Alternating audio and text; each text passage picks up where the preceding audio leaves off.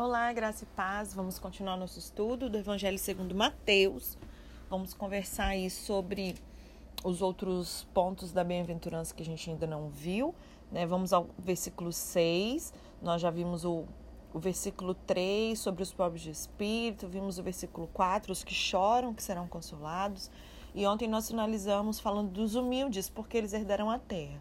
Né? O verso 6 diz: Bem-aventurados os que têm fome e sede de justiça, porque serão fartos.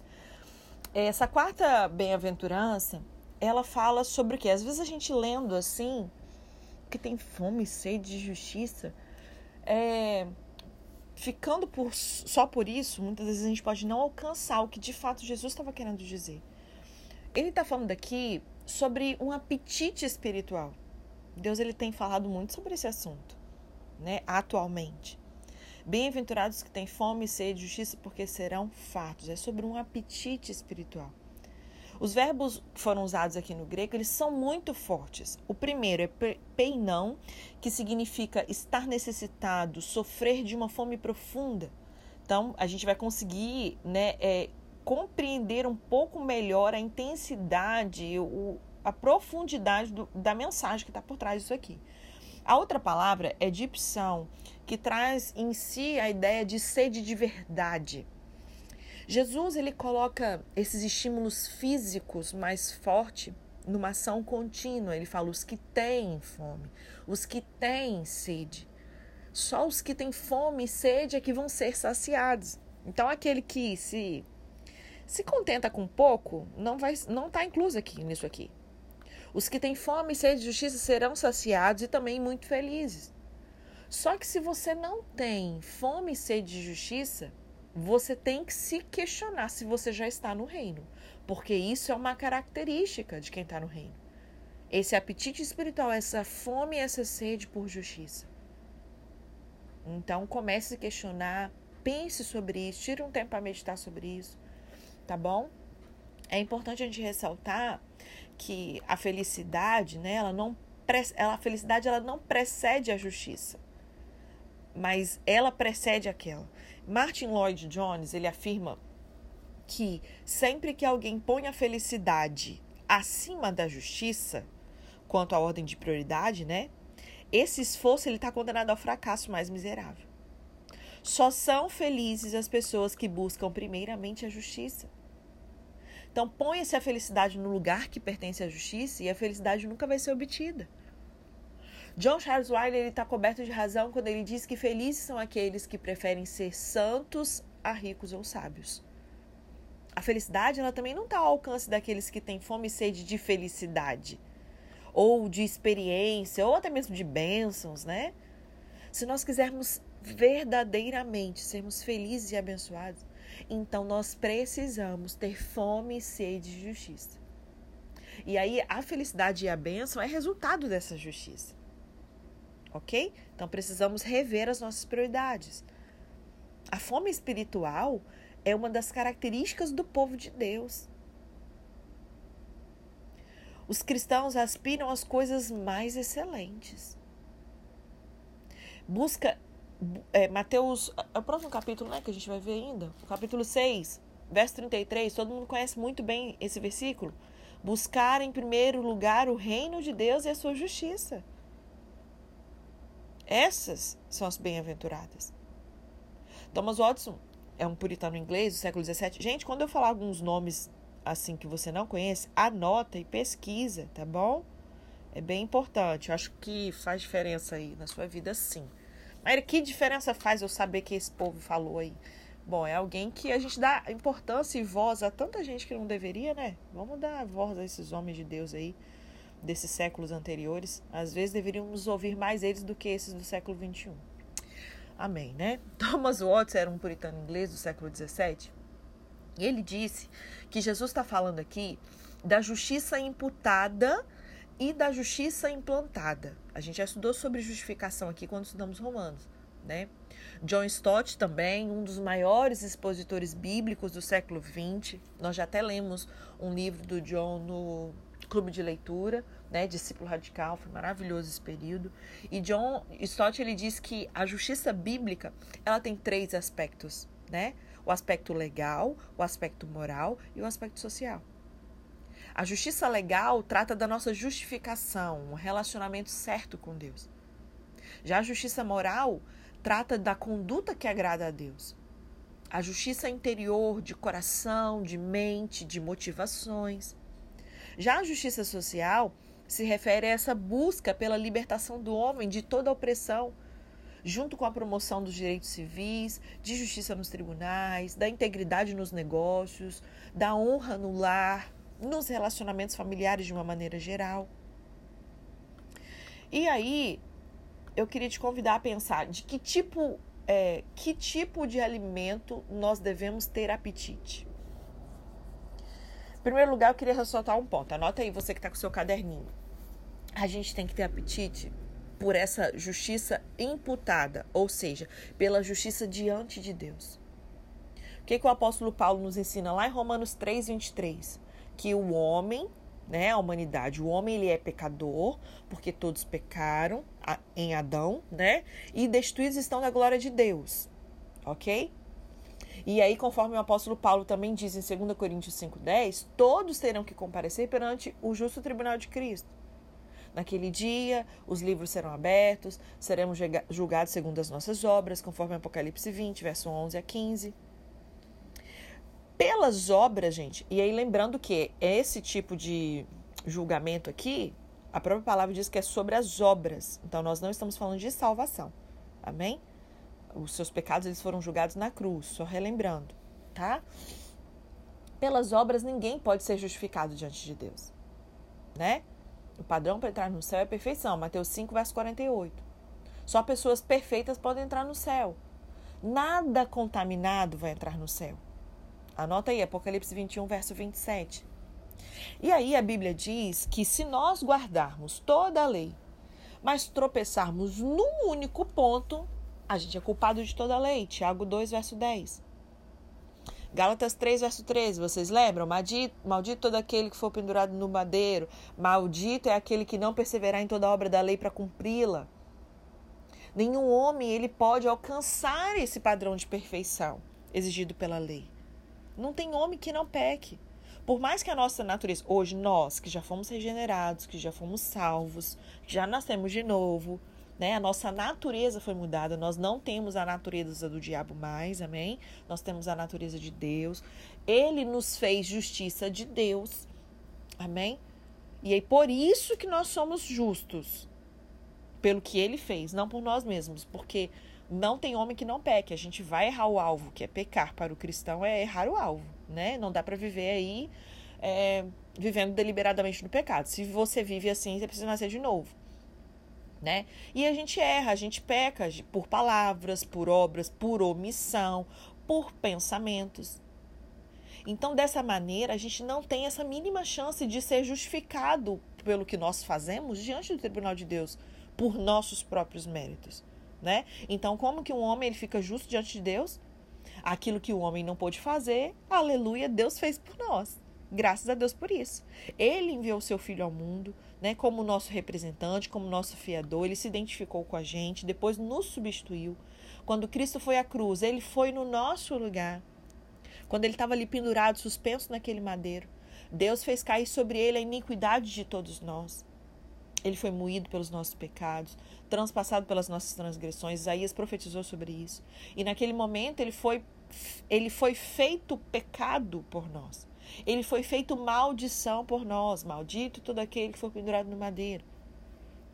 O sol escondeu o rosto dele, o próprio Deus não pôde ampará-lo, porque ele, naquele momento ele foi separado de Deus. E antes de expirar, Jesus ele deu um grande brado: está consumado. Aleluia que a gente possa entender o que significa esse estar consumado de Jesus. Está registrado em João 19, verso 30. Então está pago. Jesus ele pagou. Ele pegou aquele escrito de dívida que era contra mim, contra você, quitou, rasgou aquela dívida ali e encravou na cruz. Paulo registra isso em Colossenses 2, verso 14. Então, o que isso quer dizer? Nós estamos quites com a lei de Deus. Agora nós não temos mais nenhum débito é, pendente com a justiça de Deus. Nenhuma condenação há para os que estão em Cristo. Se você está em Cristo, não há condenação. Né? Romanos 8, verso 1. nenhuma condenação há para aqueles que estão em Cristo Jesus. Nós fomos justificados. Cristo morreu no nosso lugar, em nosso favor, levou sobre o seu corpo os nossos pecados, cravou aquilo na cruz a nossa dívida, comprando na cruz a nossa eterna redenção. Então, conforme o apóstolo Paulo diz em 1 Coríntios 1, verso 30, Cristo é a nossa justiça. E Thomas Watts ele está correto quando ele diz que o mais fraco dos crentes que crê em Cristo tem tanto justiça de Cristo quanto aquele que é mais forte dos santos. Então, mesmo eu aqui, sabe, bem fraco e tal, comparado com o mártir, é a mesma coisa, porque nós somos justificados de igual maneira. Amém? Segundo lugar, nós devemos ter apetite pela justiça implantada, ou seja, essa nova vida com Deus. É um outro assunto que eu amo ensinar, porque, em primeiro lugar, eu preciso entender então essa justificação, essa obra da redenção. Depois que eu entendo isso, eu preciso agora viver essa nova vida com Deus. Existe uma nova realidade a ser vivida.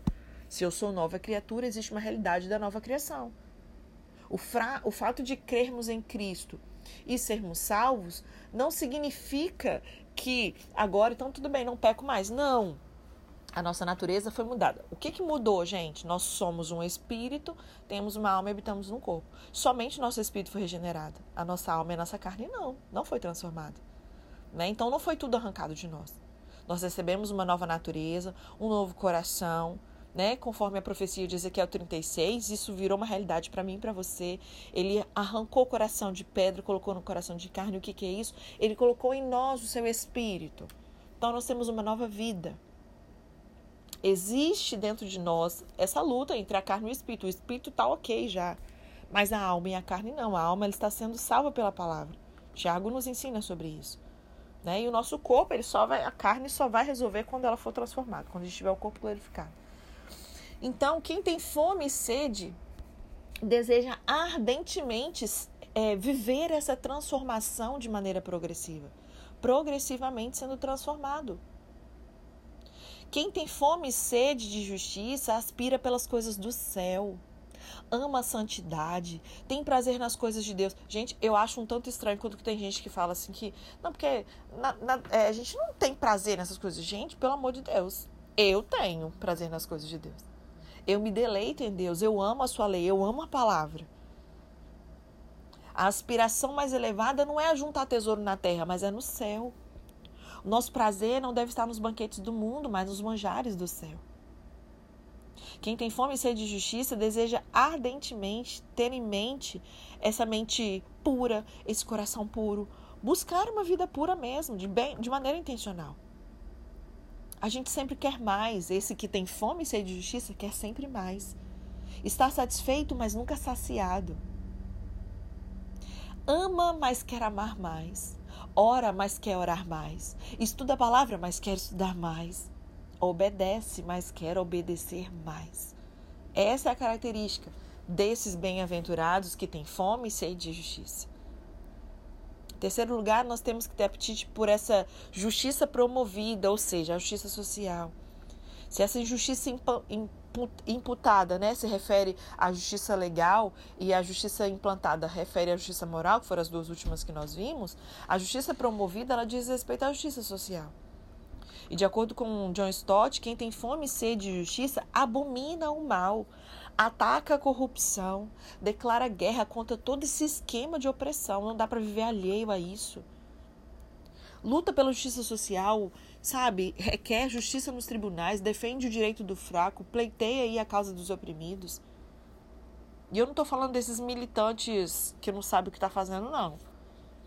Quem tem fome e sede de justiça luta por uma sociedade na qual não, não haja falso testemunho, perjúrio, roubo, desonestidade nos negócios pessoais. Isso começa na gente. Se eu sou empresário, eu vou, vou conduzir o meu negócio de maneira íntegra nos meus negócios. Entende? Não vou fraudar, não vou burlar a lei, não vou deixar de pagar os meus impostos, ainda que eu ache que aquilo não é justo. Começa na gente.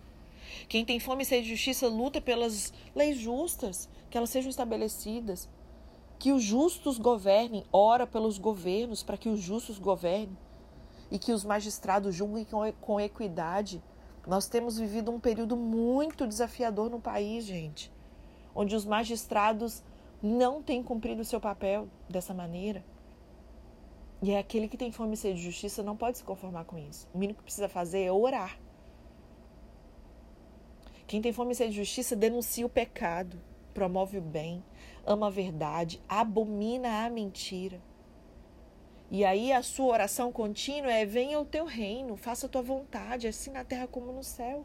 Mateus 6, verso 10. Deseja justiça diante de Deus, não só para si, mas entre os homens. Martin Lloyd Jones ele diz que se cada homem e mulher nesse mundo soubesse o que significa esse ter fome e sede de justiça, não haveria perigo de explodir em conflitos armados. Esse é o caminho para a verdadeira paz. Os filhos de Deus sempre lutaram pelas grandes causas sociais. O cristianismo ele sempre levantou bandeira das grandes transformações sociais. Jesus Cristo ele restaurou a dignidade das mulheres, das crianças. Os apóstolos cuidaram dos pobres. A reforma do século XVI devolveu às nações a visão bíblica do trabalho, da vocação, da economia, da ciência e, sobretudo, da verdadeira fé. As nações que nasceram sob a luz da reforma, elas cresceram, prosperaram. Gente, é só você ler a história. Rompendo aquelas, sabe, aquele, aquela coisa obscura medieval. John Wesley lutou bravamente pela causa da abolição da escravatura. Em 1789, William Wilberforce ele posicionou-se perante o parlamento britânico, veementemente clamou pelo dia em que os homens, mulheres e crianças não fossem mais comprados e vendidos como animais de carga. A cada ano, nos 18 anos seguintes, o seu projeto de lei foi derrotado, mas ele não esmoreceu nessa sua luta contra a escravidão. Até que finalmente, em 1833, quatro dias antes da sua morte, o parlamento aprovou um projeto de lei abolindo completamente essa escravidão na Inglaterra que, que isso tem a ver comigo, Maíra? Se isso não te inspira a rever sua vida hoje, mediante esse cenário que a gente vê, socialmente falando, eu não sei o que fazer, além de orar por você. Em 1963, Martin Luther King Jr., ali nos pés nos degraus do memorial de, de Lincoln, em Washington, ele escreveu um mundo sem preconceito, sem ódio, racismo. Ele disse: Eu tenho o sonho de que meus quatro filhos vão um dia viver numa nação na qual eles não serão julgados pela cor da sua pele, mas pelo teor do seu caráter.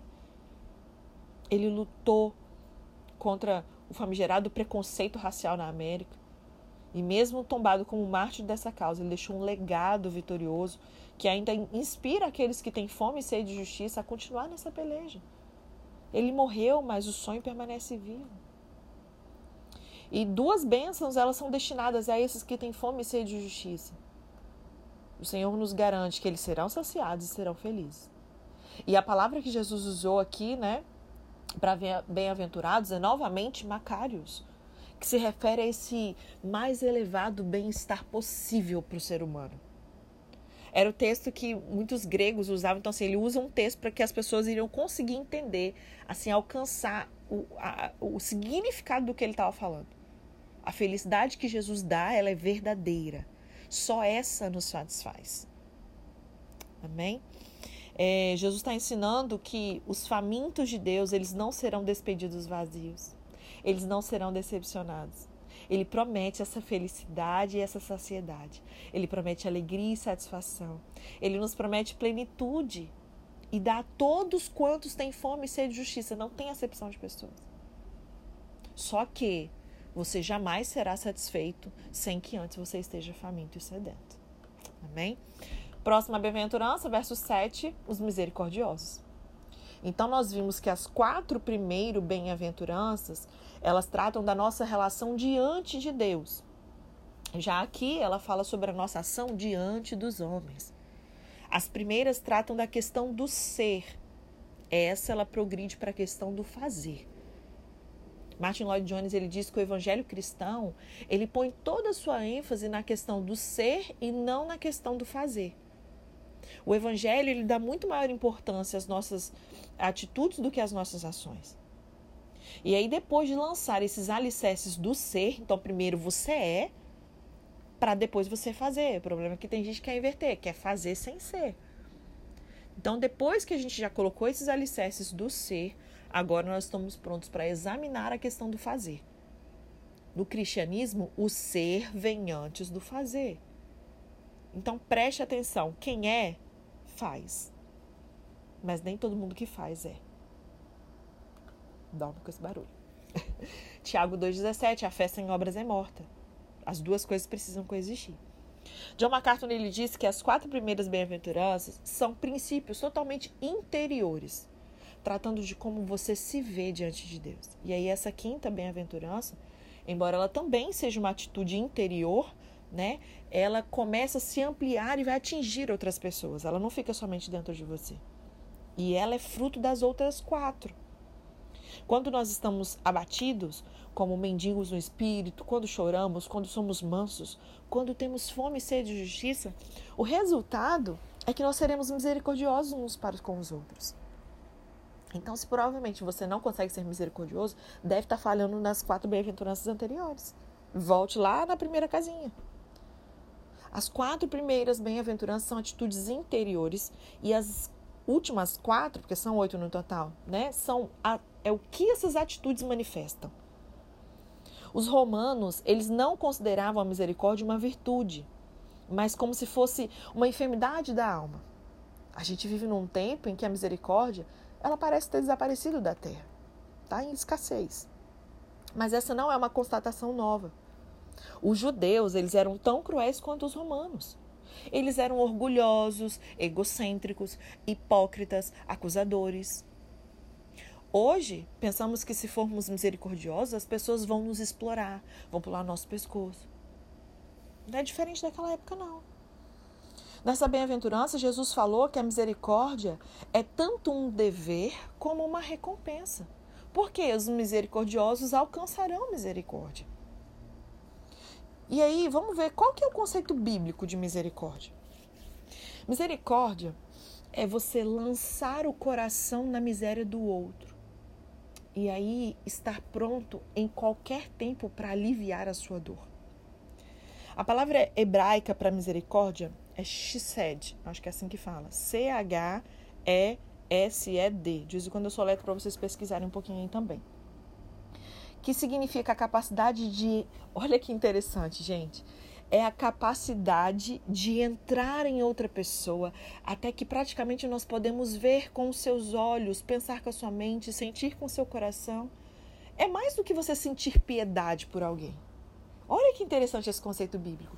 Então a gente passa a entender um pouco melhor quando a Bíblia diz assim que Jesus se moveu de íntima compaixão. Sabe, a misericórdia, Jesus expressou isso nas suas atitudes. E a gente percebe isso. É como se ele entrasse dentro da pessoa e praticamente pudesse ver com os seus olhos, pensar com a sua mente, sentir com o seu coração. É muito mais do que somente ter piedade por alguém. O substantivo grego eleus, que é misericórdia, sempre trata da dor, da miséria, do desespero, que é o que, gente? É resultado do pecado. E aí a misericórdia, ela sempre vai conceder alívio, cura, ajuda, vocês concordam comigo que o mundo está precisando de misericórdia? Está precisando de alívio, de cura, de ajuda. Que eu e você sejamos esse bem-aventurado, misericordioso. Misericórdia é ver uma pessoa sem alimento e falar assim: vou orar por você. Não, é você dar comida. É ver uma pessoa solitária e lhe fazer companhia. É atender às necessidades e não somente sentir a dor do outro. E o maior exemplo de misericórdia foi demonstrado por Jesus, nosso maior exemplo. Jesus curou os doentes, alimentou os famintos, abraçou as crianças, foi amigo dos pecadores, tocou os leprosos. Ele fez com que solitários se sentissem amados, consolou aflitos, perdoou pecadores, restaurou os que haviam caído no opróbrio. A, a misericórdia não é uma virtude natural por natureza, né, o homem é mau, é cruel, é insensível, é egoísta, é incapaz de exercer essa misericórdia. Por isso que a gente precisa de um novo coração antes de ser misericordioso. Para ter um coração misericordioso, primeiro eu preciso nascer de novo. Paulo, na 2 Coríntios, no capítulo 1, verso 3, ele diz que Deus é o Pai das misericórdias. Então, dele, de Deus, procede toda a misericórdia. E quando a exercemos, Nós o fazemos em seu nome, por sua força, por sua glória. Não é porque a gente é bom demais, porque a gente sabe. Não. É Ele. A misericórdia não é sentimento nem palavras, é uma ação. Nós devemos sacudir ao necessitado. Sacudir não, né? De acudir, né? Nós precisamos acudir ao necessitado. Davi, lá no Salmo 41, verso 1 a 3, diz assim: Bem-aventurado o que acode ao necessitado. O Senhor o livra do mal, o Senhor o protege, preserva-lhe a vida e o faz feliz na terra. Olha que promessas lindas para quem acode o necessitado. Diz assim: Não entrega a descrição de seus inimigos. O Senhor o assiste no leito da enfermidade, na doença, tu lhe afofas a cama. Olha, Salmo, anota aí de novo para você ler de novo depois. Salmo 41, verso 1 a 3. Nós devemos nutrir essa eterna compaixão pelos necessitados. Isaías 58, 10 diz: Se abrires a tua boca ao faminto e fartares a alma aflita, então a tua luz nascerá nas trevas, a tua escuridão será como o meio-dia. E você pode pensar, ah, ok, é, se a pessoa está com fome de comida, é fácil dar comida, alimento físico. Só que igual esse Salmo, Salmo não, Isaías 58. A alma faminta, a alma aflita. Isso aqui que nós fazemos não deixa de ser. Existem pessoas que você conhece que eu não vou ter acesso, que você pode e deve abrir a tua boca a esse faminto, fartar essa alma aflita. Só que para isso, você precisa viver os outros, os outros pontos que nós falamos anteriormente. Por quê? Senão você não vai ter paciência para ouvir o outro. Eu até postei hoje mais cedo um vídeo do Cury, que ele fala sobre a síndrome do pensamento acelerado, né? É, eu entendo muito bem disso. E graças a Deus por ter diagnosticado e entendido isso lá atrás, isso me ajudou a saber lidar com isso. E viver a minha vida não segundo essa limitação, mas segundo aquilo que Deus quer de nós. Então ele dava o exemplo sobre a questão do. aquele negócio de acelerar o áudio, né? No WhatsApp. E aí, gente, é, a gente não percebe, é muito sorrateiro. Tipo, é uma ótima ferramenta? É, por exemplo, eu quando tenho que assistir um conteúdo, estou assistindo aula, alguma coisa, no YouTube, e às vezes a pessoa que está ministrando é, fala assim bem devagar. E eu consigo, até por conta do meu pensamento acelerado, eu consigo é, absorver o conteúdo com um pouquinho mais de velocidade na fala.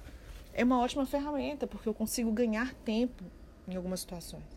Mas não é por ter intolerância em ouvir, de não ter paciência de ouvir um áudio maior que um minuto. É um padrão do mundo que não nos cabe. Imagina se Jesus quisesse acelerar. Não, aqui não tem tempo, não. Falei logo. Não, não, não, não acelera. Aperta dois pontos. Dois pontos aí. Não dá. Nós precisamos ter essa escuta ativa. E eu não estou falando isso aqui legislando em causa própria, não, porque realmente os meus áudios são grandes, eu realmente falo bastante. E glória a Deus pelas pessoas que têm se despertado não só a me ouvir, mas a ouvir outros. Existem pessoas que precisam ser saciadas na sua alma. Mas as pessoas não têm tempo, não têm paciência, estão aceleradas demais. Sabe?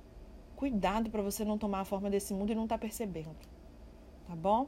Nós precisamos ser liberais na contribuição, aleluia. Isso tudo aí 2 Coríntios capítulo 8, verso 9, capítulo 8 e capítulo 9. O apóstolo Paulo ensina dois capítulos inteirinhos sobre contribuição. Deus diz lá em Deuteronômio 15, verso 7 e 8: Quando entre ti houver algum pobre de teus irmãos, em alguma das tuas cidades, na tua terra, que o Senhor teu Deus te dá, não endureças o teu coração, não feches as tuas mãos a teu irmão pobre, Antes, abrirás de toda a tua mão e lhe emprestarás o que lhe falta. Quanto baste para essa sua necessidade. Deus ele tinha providenciado várias leis para cuidar dos pobres, né? Nas colheitas não se podia apanhar o que caiu no chão porque os pobres iam poder pegar. Paulo exorta os ricos, lá em 1 Timóteo, capítulo 6, verso 18, pratiquem o bem, sejam ricos de boas obras, generosos em dar, prontos a repartir. Nós precisamos ser como o nosso Pai. Deus amou o mundo de tal maneira que Ele deu. É da natureza de Deus ser generoso, dar. Nós precisamos ser assim. E para finalizar, por que, que nós devemos exercer misericórdia? Então, Watson ele fala algumas razões para a gente ser misericordioso. Eu queria compartilhar com vocês. Ele fala que, em primeiro lugar, nós devemos ser misericordiosos porque. Peraí, gente. Nós devemos ser misericordiosos porque essa demonstração de misericórdia é um sacrifício agradável a Deus. A Bíblia diz, o autor aos Hebreus, capítulo 13, verso 16: Não negligencieis igualmente a prática do bem e a mútua cooperação, pois como tais sacrifícios, Deus ele se compraz. Quando você abre a mão para ajudar o necessitado, é como se você estivesse adorando a Deus. Ok? Lá em Atos 10, verso 4, o anjo do Senhor disse a Cornélio: Cornélio, as tuas orações e as tuas esmolas subiram para a memória diante de Deus. Vocês têm noção? E era ainda um ímpio, né? A prática da misericórdia é uma liturgia que agrada o coração de Deus. Dar pão que tem fome, vestir o nu, visitar o enfermo, o preso, acolher o forasteiro, é servir ao próprio Senhor. Mateus 25 fala sobre isso verso 31 a 46. Segundo João Batista, repartir pão e vestes é uma maneira concreta de demonstrar o verdadeiro arrependimento. Lucas registra isso em Lucas 3, verso 11. Nós devemos ser misericordiosos porque um dia nós vamos dar conta da nossa administração. A Bíblia nos chama o quê? De mordomos. Nós vamos ter que comparecer diante do tribunal de Deus e prestar contas da nossa administração. Medita em Lucas 16, verso 2. Né? Então é um perigo a gente fechar as mãos aos necessitados. Nós seremos julgados pelo que nós deixamos de fazer também aos necessitados. Mateus 25, verso 41 a 43. Amém? Já deu nosso tempo. Amanhã a gente continua. Vamos ver ainda mais um pouquinho sobre essa bem-aventurança, quais são as recompensas concedidas aos misericordiosos e depois a gente dá o andamento. Tá bom? Deus te abençoe e até amanhã.